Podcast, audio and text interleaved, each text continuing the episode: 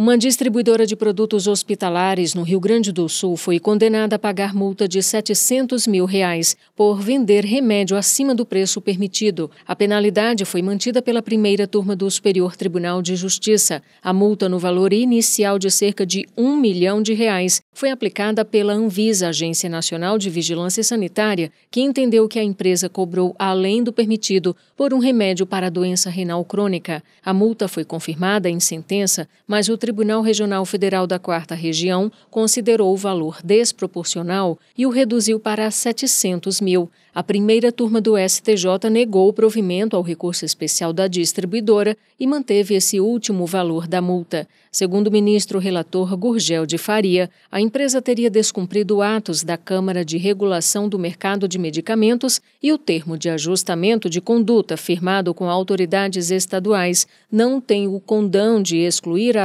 da Anvisa em âmbito distinto. Do Superior Tribunal de Justiça, Fátima Uchoa.